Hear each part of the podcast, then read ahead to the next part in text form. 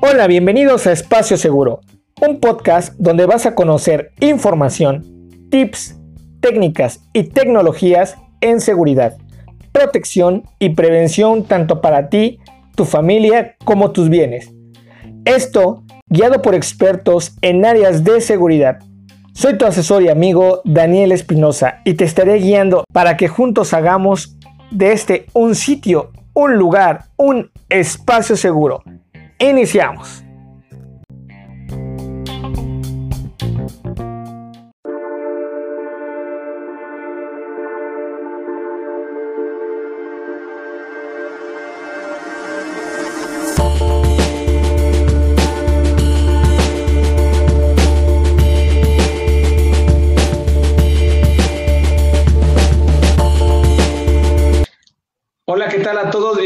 Bienvenidos. Estamos transmitiendo por primera vez en este canal de Espacio Seguro. Gracias a todos por su visita. Contamos con la presencia del doctor Eduardo López, quien esta tarde nos acompaña principalmente para ilustrarnos con referente a los protocolos de actuación COVID para hospitales, pero también lo que es como primer médico de primera línea de responsable del área COVID. Pero que el doctor se presente, que nos comente un poco de su, de su experiencia. ¿Cómo ves, Carlos? Sí, adelante, por favor, doctor. Este, ¿Nos puede apoyar con la presentación? Sí, claro que sí. Mi nombre es el doctor Francisco Eduardo López Ortiz. Eh, soy médico egresado de la Benemérita Universidad Autónoma de Puebla. Eh, hice mi internado en el hospital universitario.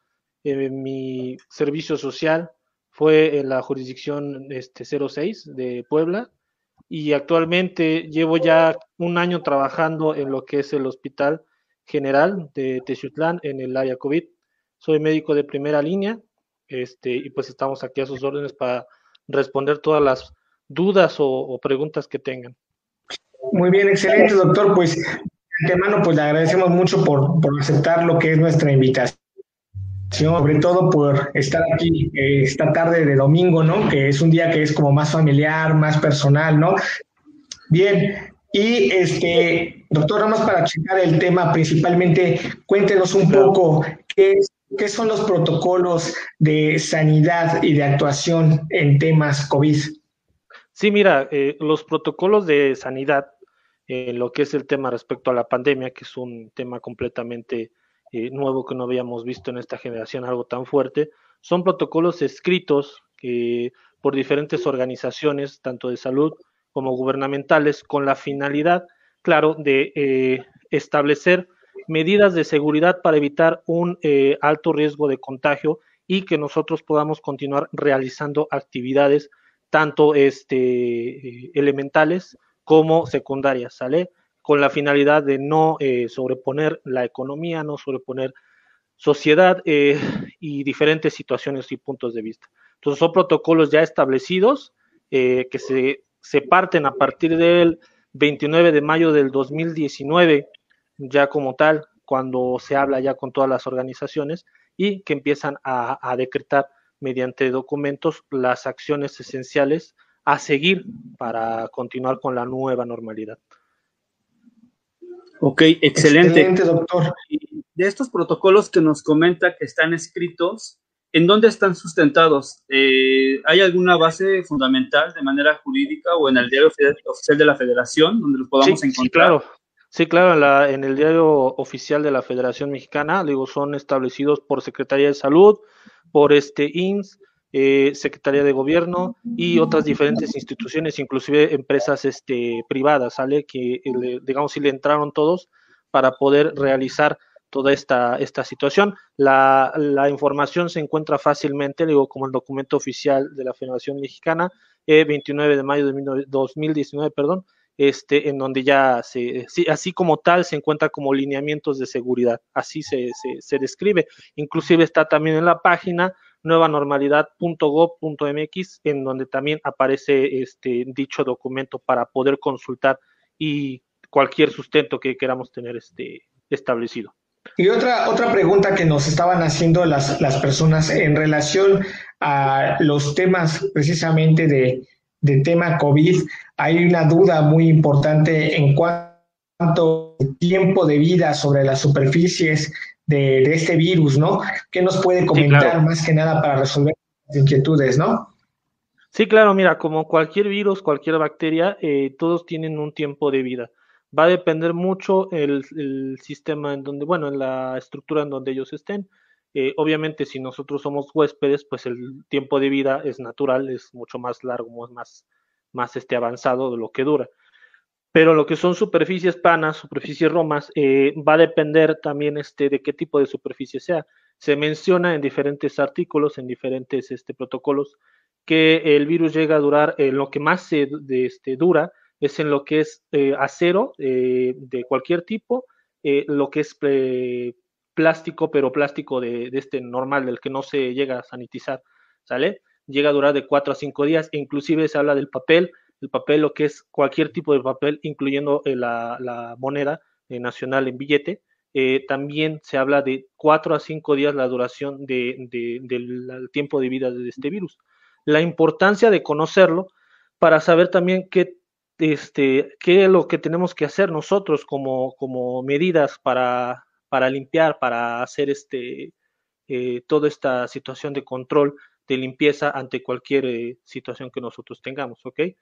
En lo que menos se llega a durar, obviamente, pues bueno, ya son los, los sistemas de seguridad que nosotros tenemos que se conocen como equipos de protección personal, ¿sale? Entonces, lo que son guantes, lo que son trajes este, especiales para estar en contacto directo, llegan a durar de 8 a 16 horas aproximadamente. Entonces, va dependiendo también de la, de la situación que nosotros tengamos, eh, eh, estemos ocupando a la mano. Ok, y de, de toda esta indumentaria que nos presenta de los materiales donde se queda impregnado el virus, ¿cuáles son las medidas o cuáles son los protocolos que ustedes utilizan dentro de los hospitales COVID para llevar a cabo sus actividades del día a día? Ah, ok, mira, eh, nosotros tenemos de dos instancias, van a ser las cosas que son desechables y las cosas que no las podemos desechar, ¿ok? Obviamente las cosas que son desechables es quitarlo inmediatamente, tirarlo a, los residuos peligrosos biológico-infecciosos, que se conocen como RPBI, una bolsa especial que va directo ahí toda esa situación ya desechable, sale lo que es traje, lo que son guantes, lo que es este, nuestra, nuestra bata quirúrgica desechable también, ¿sale?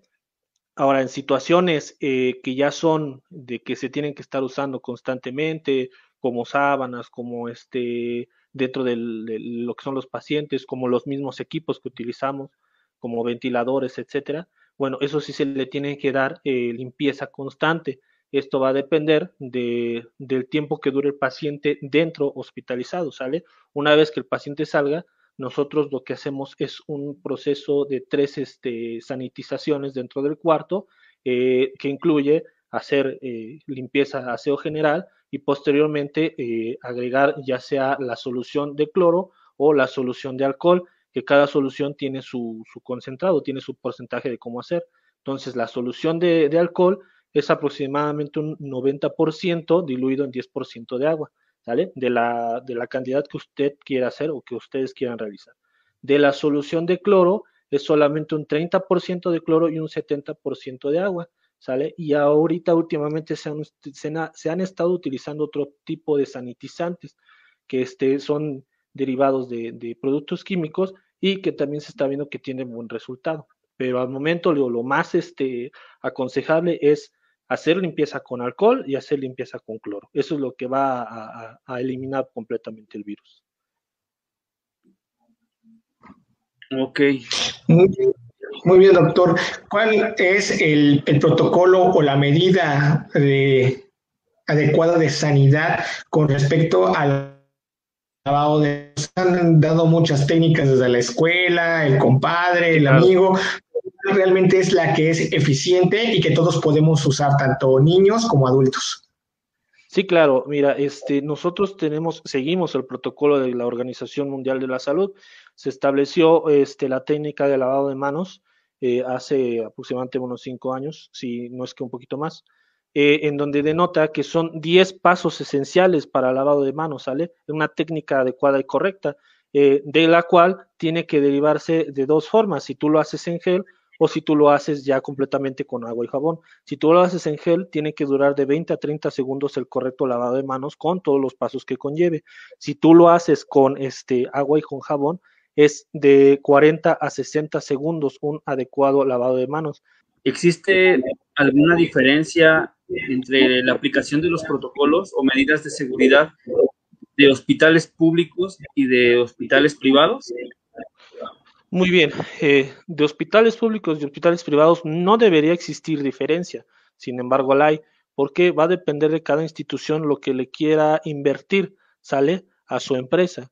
Entonces, obviamente en el sector salud, lo que eh, nos llegan a dar, lo que se tiene a la mano, nos tratan de contemplar para todo el personal y eh, obviamente empezamos a hacer este, sistemas de seguridad desde la entrada, desde este, tu cambio de ropa este, a un uniforme quirúrgico apropiado hasta la entrada al área COVID, ya cuando estás con pacientes directos. ¿Sale? Esto es en sector eh, público, en, secretaría, en IMSS, en ISTE, etcétera, ¿no? En sector privado también debería de ser, pero lo, lo que te repito, va a depender de cada director de diferentes clínicas particulares, hospitales particulares, que tanto le quieran invertir, porque nosotros tenemos establecidos esos protocolos de seguridad rigurosos, ¿sale? No es así como que si es que queramos, es que se deben de cumplir por la situación de que somos eh, médicos de primera línea, es decir, estar en contacto directo con el paciente. Yo no me puedo quedar a 1.5 metros y solamente revisarlo y decir, ah, pues sí, si está mal o hay que hacer esto, hay que hacer lo otro. No, yo me tengo que acercar a revisar, ¿no? A ver qué situación eh, ocurre con cualquier tipo de, de, persona. ¿Qué tal se tanto Cancino, Pfizer y todas las que se van a estar aplicando? ¿Qué grado de confiabilidad podríamos tener en las vacunas? Ok, bueno, como cualquier eh, campaña de vacunación, eh, hay que tener confianza al 100% como población, ¿sale? Esto con la finalidad de disminuir los estándares de infectocontagiedad eh, a nivel nacional. ¿Por qué? Porque, pues, como ya sabemos, es un, un problema ya eh, completamente global, completamente mundial, que este, se ha ido extendiendo por no haber tenido, por no tener un tratamiento oportuno y eficaz que sea 100% crítico para eliminar el virus. Entonces, se optó por desarrollar la campaña de vacunación. Las vacunas llegan a ser eh, eh, eh, un porcentaje muy eficaz. Sin embargo, como cualquier vacuna y cualquier medicamento, también tiene su porcentaje de, este, de falsedad, de, de no productividad en cuanto a los anticuerpos o reacciones adversas, ¿sale? Entonces, cada vacuna que haya, se haya sustentado, ya sea Pfizer, ya sea Sputnik, ya sea este Johnson Johnson, hay muchas vacunas ya las que se están sacando afortunadamente, van a tener su porcentaje y ellos mismos te lo van a describir en sus diferentes este, eh, plataformas, en sus diferentes eh, eh, páginas electrónicas, perdón. obviamente los desarrolladores de la vacuna y también el gobierno como tal nos tiene que avisar y notificar qué tanto de porcentaje son efectivas y qué tanto de porcentaje pueden hacer reacciones. Sin embargo, la población tiene que estar muy consciente que en medicina se tiene que ver el hecho de efecto riesgo-beneficio. O sea, nosotros vamos a eh, beneficiar algunas cosas, algunas cosas de salud y va a tener repercusiones en otras situaciones o en otros aparatos. Pero eso es una realidad que se ha visto siempre, ¿sale? Entonces, lo recomendable sí es ponerse la vacuna a toda costa, ¿sale? Es preferible, entonces esperemos, esperemos que, confíen en esto y que se realice toda la, vacunación adecuada. Ahorita principalmente, como ya sabemos, este, vamos a, irnos sobre lo que es el grupo de, adultos mayores. ¿Por qué? Porque son los que están más propensos a, a enfermarse y a tener una enfermedad muy grave como tal. Claro, este, doctor, tenemos por aquí una pregunta en, redes sociales de Horus Sekram. Que nos dice, doctor, ¿usted qué le diría a la gente que por miedo o por desconocimiento en cuestión del tratamiento de dicha enfermedad compara o confía en los productos milagro? Ok, mira, nosotros establecemos eh, también eh, sistemas de interculturalidad, ¿sale? En donde si se quieren utilizar productos milagrosos o productos herbolarios o productos tradicionales, nosotros lo podemos respetar, pero no es lo adecuado, ¿sale? En productos milagrosos lo que veo es que de repente sacan mucho chantajismo y por tanto lo que quieren solamente es dinero. Entonces ellos te pueden decir que el producto hace milagros porque esa conserva de tal, que tiene este, situaciones del virus ya eh, eh, como tal eh, muy estudiadas, que ya saben por dónde darle, etcétera, ¿no? Pero la realidad es que al momento no hay ningún tratamiento establecido. Inclusive los diferentes tratamientos que hemos ido implementando se han tenido que modificar. ¿Por qué? Porque al ser una nueva enfermedad, vemos la relación este, peligro-beneficio, lo que les comentaba hace rato. Entonces se ha demostrado que ciertos tratamientos no funcionan adecuadamente a largo plazo y que hay otros medicamentos que a lo mejor sí funcionan, pero tienen que funcionar en determinado tiempo. Entonces lo mejor no es jugarle con los, con los productos milagrosos porque estás, estás arriesgando tu salud, estás arriesgando tu vida.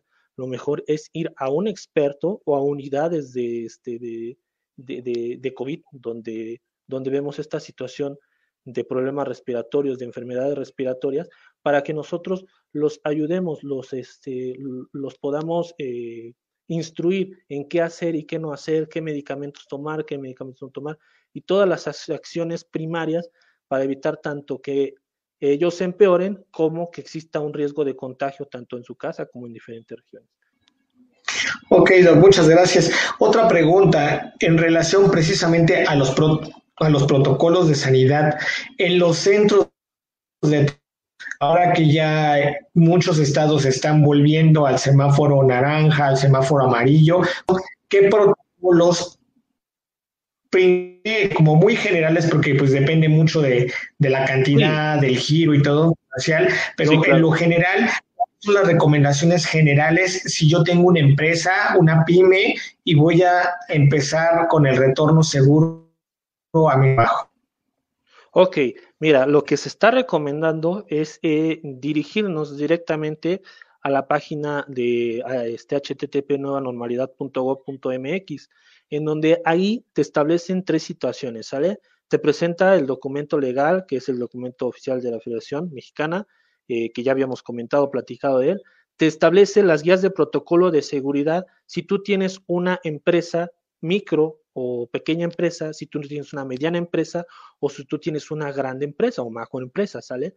Entonces, eh, ahí te establece qué es lo mínimo que tienes que tener para poder este, empezar a, andar tu negocio, porque no es lo mismo eh, el personal, bueno, la, la empresa que tiene, no sé, cinco gentes atendiendo un local, y que a lo mejor ellos no pueden tener la situación de tener un, guardia de seguridad vigilándole las temperaturas o este, corrigiendo, ¿sale? Las situaciones que le vea al no tener eh, la protección adecuada, que vea que no se lava las manos. O sea, ahí realmente se tendría que tener un, este, un lavadero adecuado para lavado de manos, este, un lugar donde colocar tu, tu equipo de protección personal y posteriormente poder ingresar, ¿sale? Eh, en situaciones de macroempresa, pues hablamos ya más de 100 gentes, ¿no? De donde tienen este diferente tipo de, personal en diferentes áreas este, de cualquier índole, administrativas, industriales, etcétera, ¿no? Entonces, ahí también eh, te establece qué medidas a seguir. Ahí sí se pueden tener eh, carteles de seguridad, se puede tener un, este, un, un, este, un arco de, de, seguridad, un arco de, de, de sanidad, para, para evitar que este, la ropa se vaya con, con algún tipo de, de, virus, con algún tipo de situación de microorganismo, si es que hubiera. Ahora, en la misma macroempresa se puede también, también tener perdón, un comité, un comité que esté a cargo de vigilar estas situaciones y estos protocolos. Y eso vendría de mucha ayuda, porque entonces ya estaríamos hablando de alguien que estuviera capacitado constantemente para vigilar y evitar pérdidas, evitar también este riesgos evitar contagio, un contagio este, que afecte tanto económicamente como este, socialmente a la empresa, ¿sale? Entonces, eh, se, habla, se habla de eso en esta página. Y por último, te dan el visto, bueno, tú, tú te accedes a la página, eh, estableces en, el, en, el, documento ya preestablecido que viene, eh, pones todos todas los datos personales de tu empresa, tu nombre personal, quién está a cargo, el número de empleados, a qué se dedican. Tú mandas toda la información, te la checan te la checa este, esta, esta página, que es este, todo el comité de gobierno que les, que les comento, y ellos te dan el visto bueno para saber si tu empresa puede realizar o empezar a emprender toda la situación que, este, que, que tú quieras, o eh, si de plano te dicen, ¿sabes qué? Espérate tantito, vamos a checar este punto, vamos a checar tal punto, necesito que me mandes cómo vas a corregir esta situación, y entonces ahora sí, ya emprender este, la, la, la empresa como tal a manera de recomendación, doctor, a nuestro público que nos está viendo, que nos podrá ver en, posterioridad o escuchar en el podcast, eh, ¿qué recomendaciones les daría de manera personal para llevar a cabo el seguimiento de los protocolos de seguridad? Como por ejemplo las famosas jergas secas que ponen en los locales que muchos hemos visto y que no, este, no aportan de nada al protocolo de sanidad. Sin embargo, toda la gente pasa, lo pisa y pues, bueno, yo creo que es un área de contagio extremo, ¿no? Sí, claro, claro. Es lo que menos va a servir, es lo que menos va a servir, ¿sale? ¿Qué es lo que tenemos que tener en cuenta entonces, ¿no? Como tanto de, en todas las empresas. Bueno, el primero es el lavado de manos, es esencial, ¿sale? Eso, el, al hacer cualquier eh, eh, situación que tú tengas que realizar, desde tomar dinero, desde ir a realizar alguna actividad, desde hacer aseo, eh, desde diferentes, agarrar papel, situaciones, no sabemos quién ya estuvo en contacto con todas esas situaciones, ¿sale? Entonces lo correcto es que después de cada actividad que tú realices, es realizar tu lavado de manos, e inclusive tendría que ser antes y después de realizar cualquier actividad.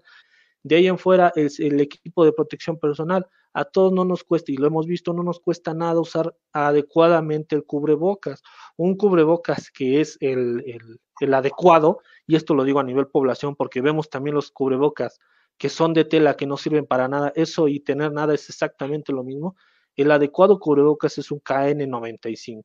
¿sale? En su momento sí subieron de precio, pero ahorita ya, este, afortunadamente, como hay mayor, hubo mucha demanda y hay mayor producción, empezaron a bajar de precio. Entonces, lo recomendable, pues, es comprarse los adecuados cubrebocas que sean, este, avalados por la Organización Mundial de la Salud.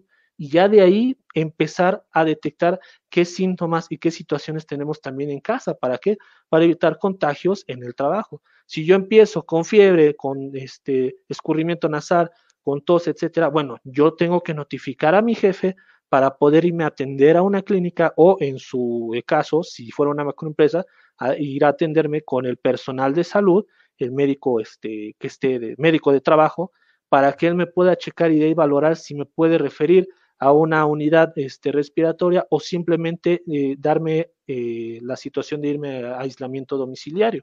¿sale? Es importante y no mentir. Ahora, si yo sé que estuve en contacto con pacientes o que estoy cuidando a mi mamá, que estoy cuidando a mi abuela o que eh, estuve en contacto con pacientes positivos, eh, eso también lo tengo que notificar en mi trabajo, ¿sale? Tener en cuenta que pues yo soy un factor de alto riesgo y que si me pueden dar este algún tipo de incapacidad para poder aislar, pues mucho mejor. Obviamente ya de va a depender de cada empresa, ya eso ya es este completamente de cada quien, ¿sale? Y ya como cuarto punto, si es este lo que yo he visto a través de, mi este, experiencia, pues es que es que hay que invertirle a la seguridad y a la salud se le tiene que invertir.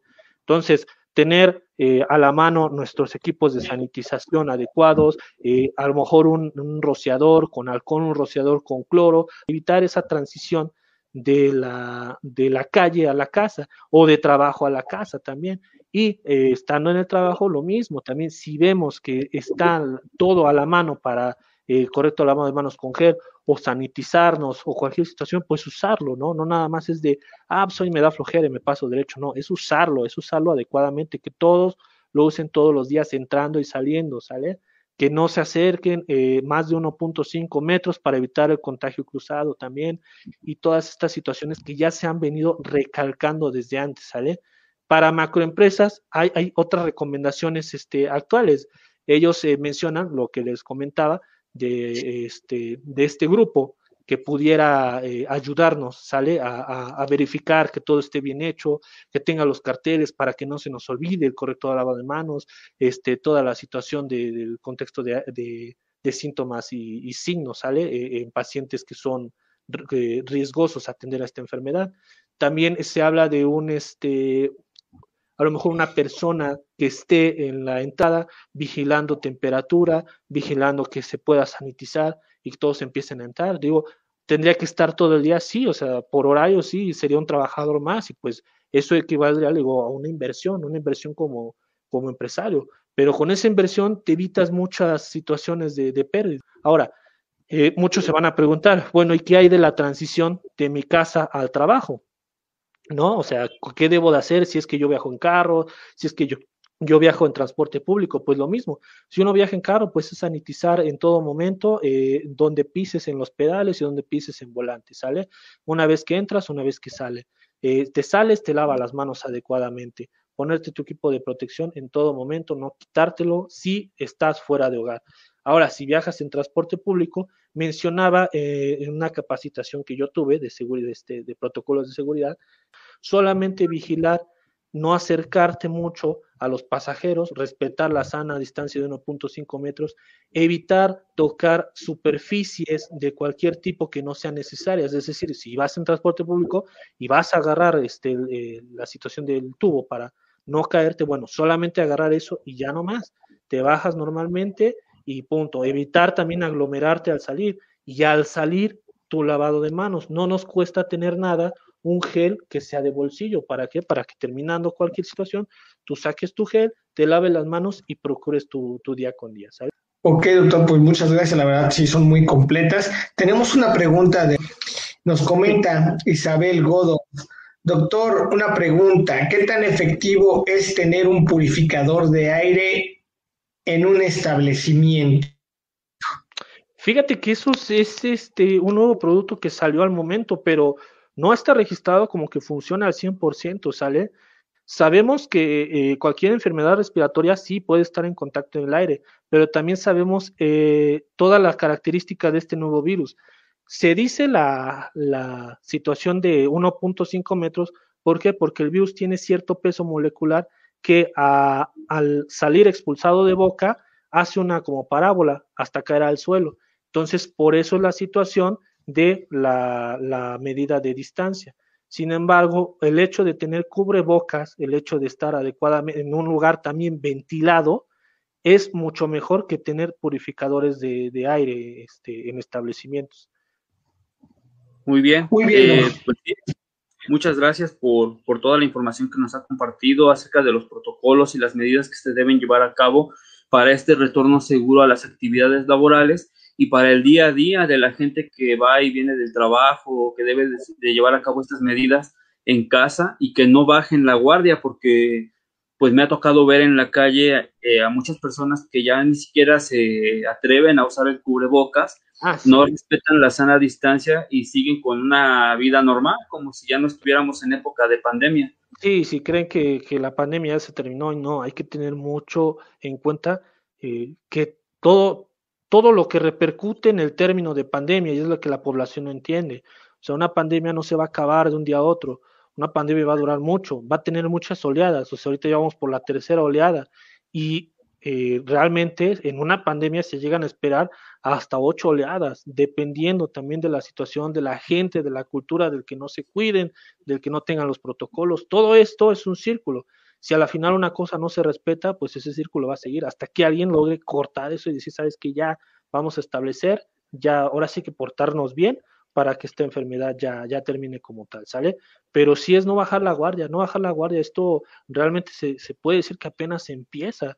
Creo que sí, de hecho estoy seguro, ahorita en las vacaciones oficialmente iniciaron el sábado, este sábado, este, hoy domingo empezaron ya a salir de la ciudad, estaba viendo un reporte de noticias redes sociales que ya están abarrotados los los autobuses o los boletos que van con viaje principalmente a los este, de playa, ¿no? Y desafortunadamente también algunos nacionales. Entonces, es un hecho que en 15 días vamos a tener una curva y un confinamiento nuevamente. Sí. claro. De todo ese riesgo que, que se está llevando, ¿no? Y desgraciadamente la población no entiende y a lo mejor uno como este adulto joven, y tú dices, bueno, o jóvenes también, adolescentes, dices, bueno, ¿yo qué riesgo tengo si no me va a pasar nada? El problema no eres tú, el problema es que llegas a tu casa con tu mamá de 60, 70 años, diabética, hipertensa, este, descontrolados de años, etcétera, y que cuando tú los contagias, ellos son los que realmente se llevan la, la, patada de esta enfermedad, ¿sale? Pues sí, es, es, un tema a considerar, digo, a final de cuentas la cultura y la educación es la que hace falta para normalizar los temas de salud y de seguridad, porque es lo que no se está llevando a cabo pues en ningún sector de, de nuestro país. Desgraciadamente la, la, la, economía se tiene que activar ya, ¿sabes? Porque también las pérdidas que se están teniendo pues sí son, son grandísimas pero no eso significa que tengamos que arriesgar a la población, ¿sale? O sea, también eh, diferentes sectores tienen que tomar en cuenta que al abrir o al empezar hacer su, su, nueva normalidad, hay que hacerlo poco a poco y hay que respetar todos los establecimientos que tengamos que realizar. Excelente, doctor. Pues ya para, para finalizar nuestro encuentro, ¿cuál consideraría, consideraría que de, todo lo que vimos hoy en esta plática amena, con, con qué deja de tarea, ¿no? Para las personas que nos están viendo, qué es lo importante que deben de llevar hoy a casa y principalmente en su mente. Ok. Pues yo creo que lo que les diría a todos, y lo vuelvo a repetir, es no bajar la guardia respetar todos los protocolos que les acabo de decir, que son tan sencillos. Yo no los estoy pidiendo que consigan cosas que son muy caras, que consigan este medicamentos eh, milagrosos, etcétera. No, yo lo único que les estoy diciendo es que hagan conciencia y que todo lo que esté a, a la mano lo usen. El lavado de manos realmente, como lo mencioné, no nos lleva más de 60 segundos. Es decir, que le invirtamos cinco minutos al día de nuestras vidas durante todos los días, yo considero que no es algo tan grande cuando podemos le invertimos tiempo a otras cosas que son innecesarias, ¿no? Entonces, también si tenemos la situación económica adecuada, también invertir en equipos de protección, caretas, en cubrebocas, en todo lo que nosotros tengamos a la mano. Eh, veo que muchas personas este, manejan de diferentes papeles, diferentes situaciones de, de, superficies, como lo había mencionado. Entonces, ¿por qué no también invertir en guantes, o sea, guantes que utilices todo el día y posteriormente lo tengas que desechar y al otro día volver a hacer lo mismo. Digo, ya va a depender, sí, de cada quien, pero eso les pido yo, o sea, respetar todos los protocolos que les acabo de mencionar y el hecho de quedarse en casa si no son un personal esencial ni activo para estar fuera de, porque no, no hay necesidad de que estén todos todos afuera, si uno se puede este, determinar para hacer las diferentes tareas que se tengan a hacer el exterior. Y ahora, si trabajan, pues también respetar las medidas de sanidad fuera y dentro de casa. ¿Sale? Ok, no, pues sí, muchas gracias, doctor. Fíjese, ahorita Daniel eh, se me acaba de, como que de ocurrir. Si usted lo, lo acepta, doctor, podemos seguir trabajando en unos días adelante para que nos pueda apoyar con este tema de los equipamientos o de los aditamentos para el cuidado de la gente y de las empresas, ¿no? ¿Cuál es el material que puede recurrir eh, precisamente que esté avalado por la OMS o por la COFEPRIS para que no haya de piratería, ¿no? Como los cubrebocas que andan por ahí de 4 por 10 4 por 10 pues, no, no eh, si hay oportunidad, pues lo dejamos a la posterioridad y ya trabajamos en, en un tema de estos. Claro que sí, claro que sí, con mucho gusto. El tema queda abierto, yo con gusto lo, ayudo a resolver, ¿sale? Y ayudo a capacitar a todos para que podamos eh, solventar productos que sean adecuados para nuestra para nuestro equipo de protección, ¿sale? Entonces, con gusto, cuando ustedes gusten, yo estoy aquí a su disposición. Perfecto, doctor. No, pues le agradecemos mucho su, su participación, sobre todo su tiempo. Ahorita nuevamente bastante complicado a veces poderse conectar, pero le agradecemos mucho la que haya aceptado nuestra invitación y como bien menciona Carlos, en efecto, tenemos que hacer una segunda parte. Eh, hay muchas dudas. Esto va con mucho tiempo y obviamente todo lo que es la nueva normalidad tenemos que estarla trabajando y qué mejor que pues que en este caso pues nos acompañe usted como especialista, principalmente para, para, darnos luz, ¿no? Eh, de conocimiento. Eh, en, la pandemia. Bueno, yo creo que con esto finalizamos el capítulo del día de hoy. Agradecemos nuevamente, doctor, por su intervención. Gracias, Carlos, por la por, por estar conectado también hoy aquí, que es domingo, pero pues bueno, esto queda para la fanpage. También al público hay que darle un agradecimiento porque pues está, nos está viendo, gracias a ellos traemos este proyecto y podemos seguir proyectando pues temporalmente algunos episodios en materia de seguridad. Claro que sí, y pues no estén eh, desconectados del canal, Espacio Seguro ahorita con pandemia o sin pandemia, ya ven ustedes, este, aunque sea vía online, pero vemos cómo continuamos con más temas, nuevos invitados y pues no se despeguen del canal. Habrá una segunda parte con el doctor Eduardo y pues realmente esperemos que sigan siempre vigentes en la página, ¿no? Agréguenos, la principal de Espacio Seguro y pues tenemos más, más avances en próximas semanas. Muchas gracias por su atención y muchas gracias por la invitación. Nos vemos. Sí, hasta luego, cuídense, que tengan una excelente tarde.